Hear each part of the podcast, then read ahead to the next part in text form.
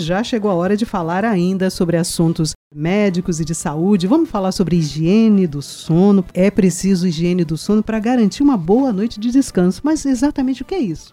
Pois é, a gente fica em dúvida, né, Beth? A gente ouve falar sobre ritual do sono, sobre higiene do sono. Então a gente fica confuso, né? O que é para fazer, mas qualquer coisa está contando para garantir uma noite de sono melhor, mas é por isso que os médicos recomendam né, medidas não farmacológicas para melhorar esse repouso, mas quem vai explicar para a gente é ele, Dr. Mário Vasconcelos, na coluna Vamos Conversar sobre Saúde Mental.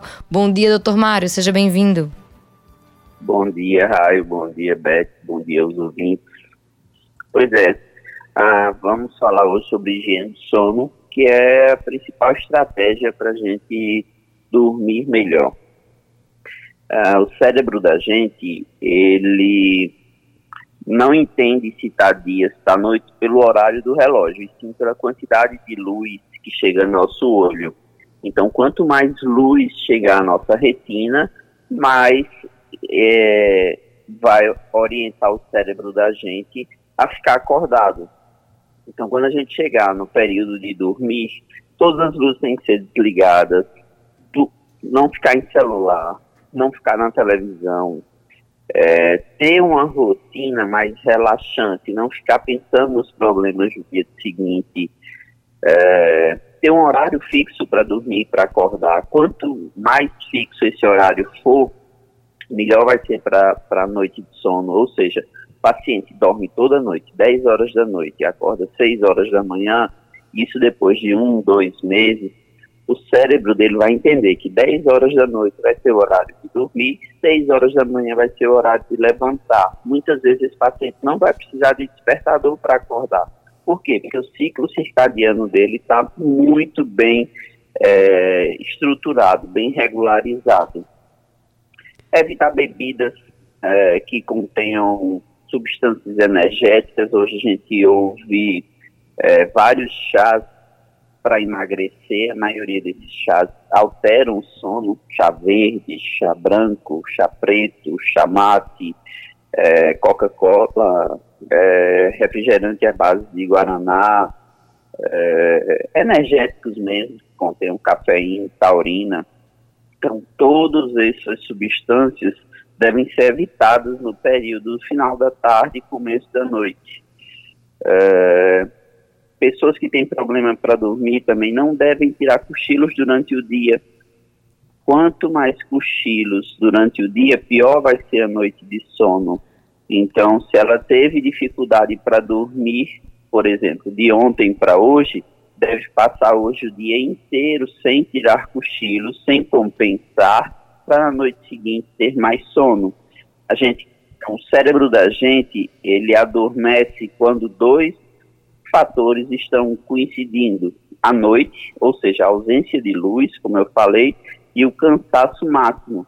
Então, quanto mais você utilizou o seu cérebro durante o dia e não cochilou, mais cansado você vai estar à noite e mais fácil vai ser para dormir isso com um ambiente propício para dormir, com uma temperatura adequada, geralmente 22, 23 graus, favorece o sono e a ausência de muito estímulo, isso vai ajudar bastante na noite de sono.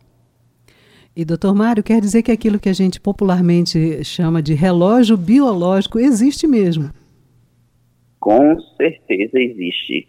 E esse relógio biológico da gente é ele é sincronizado por um núcleo chamado núcleo supraquiasmático, que fica acima do nervo óptico, ou seja, a quantidade de luz que a gente recebe no olho é, é passado para esse relógio biológico e esse relógio biológico sincroniza o ritmo circadiano da gente.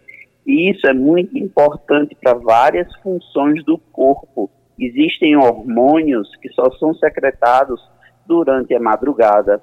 Existem hormônios que são secretados é, no comecinho da manhã. Existem hormônios é, ou proteínas que são secretadas no meio do dia. Então, isso, manter esse ritmo é, circadiano coincidindo com a noite é muito importante para a saúde da gente. É, doutor Mário, tem muita gente, né, que acabou, é, alguns por orientação médica, outros pelo aquele hábito, né, da automedicação, acabam tomando remédios para dormir. Esse hábito, né, esse costume desse remédio, ele pode ser substituído por esses meios, essas medidas não farmacológicas? Com certeza. Quando a gente tem um paciente que tem insônia, uh, o tratamento padrão ouro é terapia cognitivo-comportamental voltada para insônia, que é uma terapia com psicólogo e onde ele vai abordar várias crenças que o paciente tem em relação ao sono, por exemplo.